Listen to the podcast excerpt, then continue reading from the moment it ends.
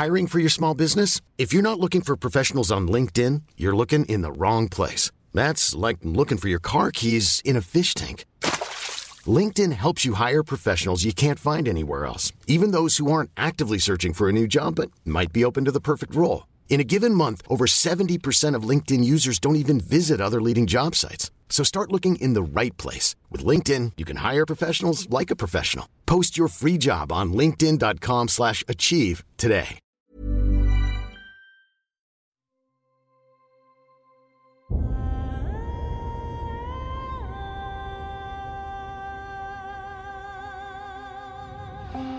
Einschlafen mit Tolkien ist dein Einschlaf-Podcast aus der epischen Welt von Der Herr der Ringe.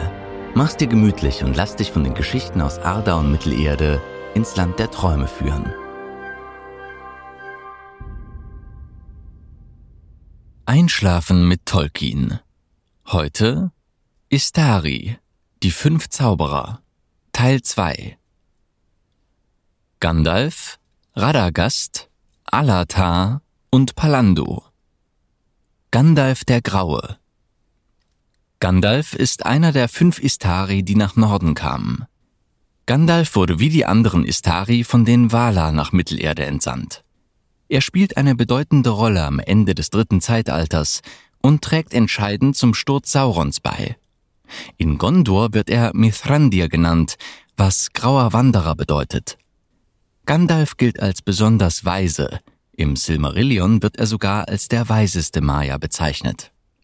Bei den Hobbits ist er vor allem wegen seiner Feuerwerke bekannt und weil er es auf dem Gewissen hat, dass so viele Burschen und Mädchen einfach ins Blaue gingen, um verrückte Abenteuer zu erleben.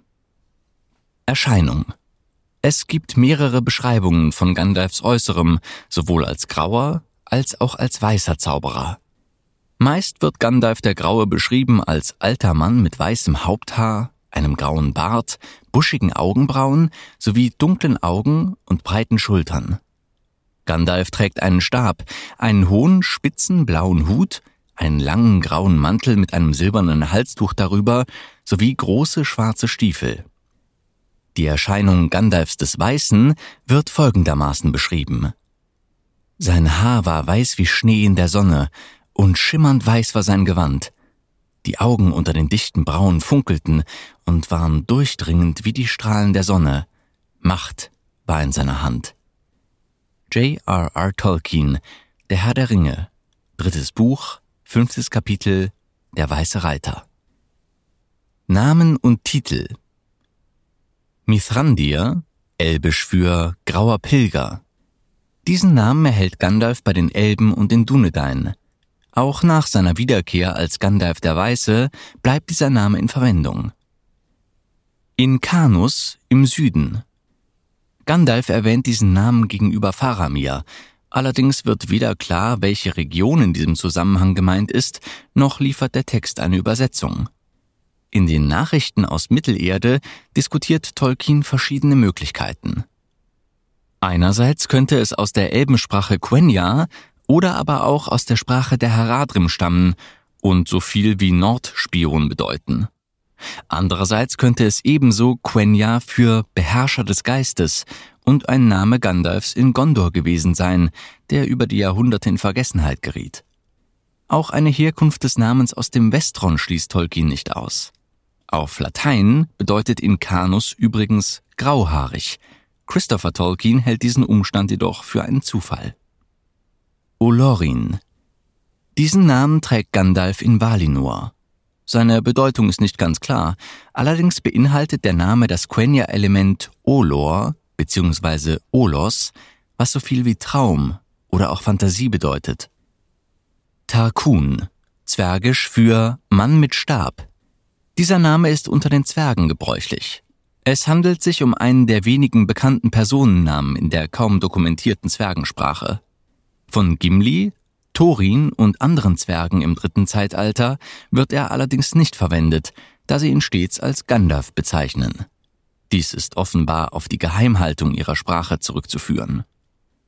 Sturmkrähe und Lathspell, altenglisch für schlechte Botschaft.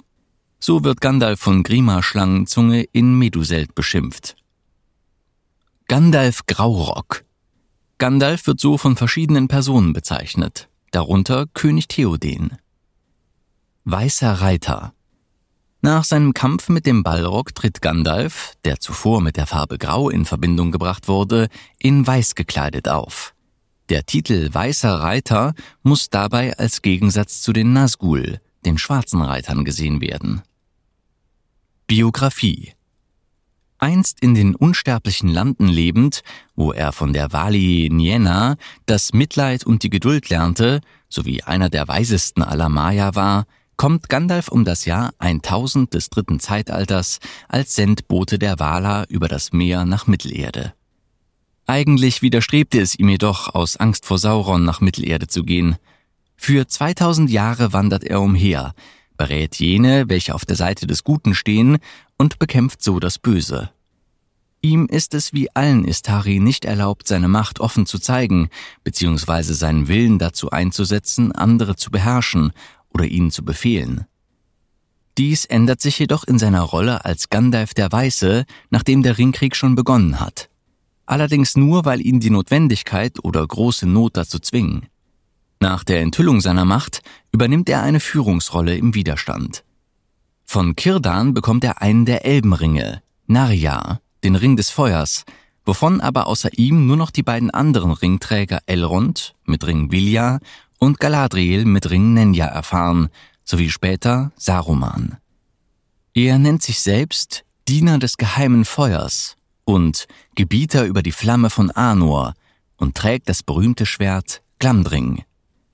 Er begleitet Bilbo Beutlin auf seiner denkwürdigen Reise zum Hort des Drachen Smaug und führt später Frodo Beutlin und die Gemeinschaft des Ringes Richtung Mordor. Der Zauberer wacht über die Wege der Hobbits und initiiert die Reise zum Schicksalsberg. Nachdem er aus Sarumans Gefangenschaft mit Hilfe des Adlers Gwaihir entflohen ist, wird er in Bruchtal zum Führer der Gefährten.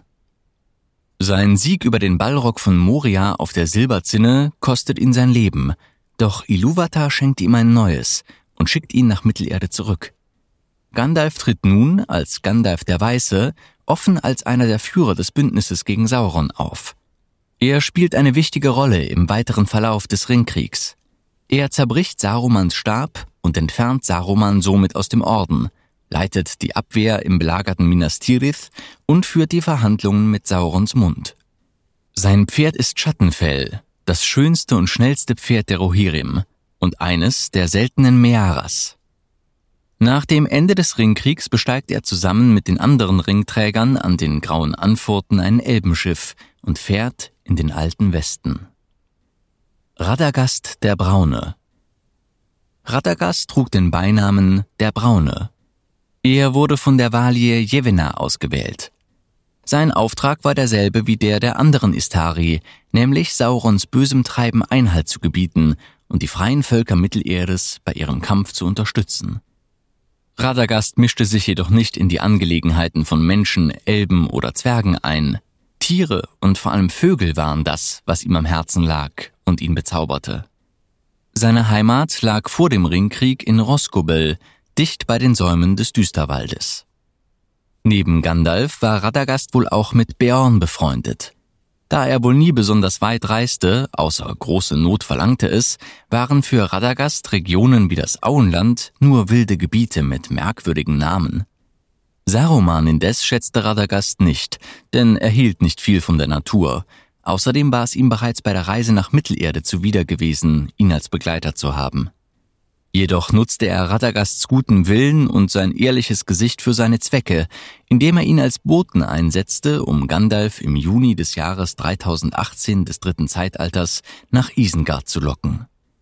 Im Auftrag Gandalf sandte Radagast Vögel und andere Tiere aus, um Informationen über die Nazgul und andere seltsame Vorkommnisse einzuholen. Radagast hatte besondere Kenntnisse, was Kräuter und Tiere angeht, Außerdem war er ein Meister der Gestalten und Farbwandlung. Da Radagast seinen ursprünglichen Auftrag nicht erfüllte, ist es wahrscheinlich, dass er nicht nach Valinor zurückkehren durfte. In Wirklichkeit blieb von allen Istari nur ein einziger als getreuer, Gandalf. Daher ist aufgrund seines Fables für die Tierwelt Mittelerdes zu vermuten, dass er im vierten Zeitalter weiterhin in Mittelerde blieb. Alatar und Palando, die Blauen. Alatar war einer der Jäger des Walers Orome. Angeblich war er ein Freund Palandos und wie dieser trug er meerblaue Gewänder. Daher wurden beide auch als die Ithrin Luin, die blauen Zauberer, bezeichnet. Zusammen mit Palando und Saruman zog Alatar in den Osten Mittelerdes, von wo nur Saruman zurückkehrte. Über den Erfolg seiner Mission ist nichts bekannt. J.R.R. Tolkien selbst verfolgte verschiedene Theorien über die Taten der blauen Zauberer. So vermutete er in einem seiner Briefe, dass sie gescheitert seien. Eine andere Theorie besagt, dass sie Geheimkulte gründeten, die Saurons Sturz überdauerten.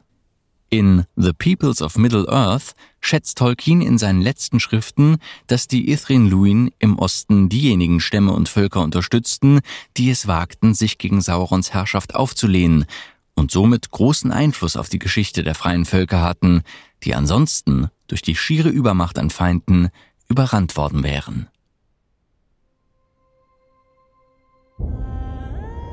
Na, immer noch wach?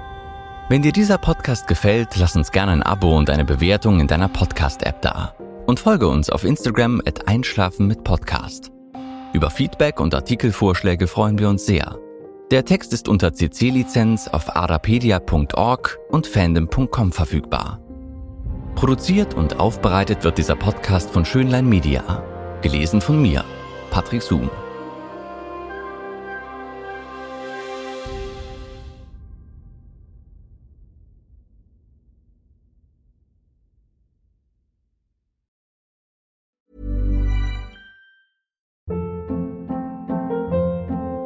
Hold up. What was that? Boring. No flavor. That was as bad as those leftovers you ate all week. Kiki Palmer here, and it's time to say hello to something fresh and guilt-free. Hello Fresh. Jazz up dinner with pecan-crusted chicken or garlic butter shrimp scampi. Now that's music to my mouth. Hello Fresh. Let's get this dinner party started. Discover all the delicious possibilities at hellofresh.com.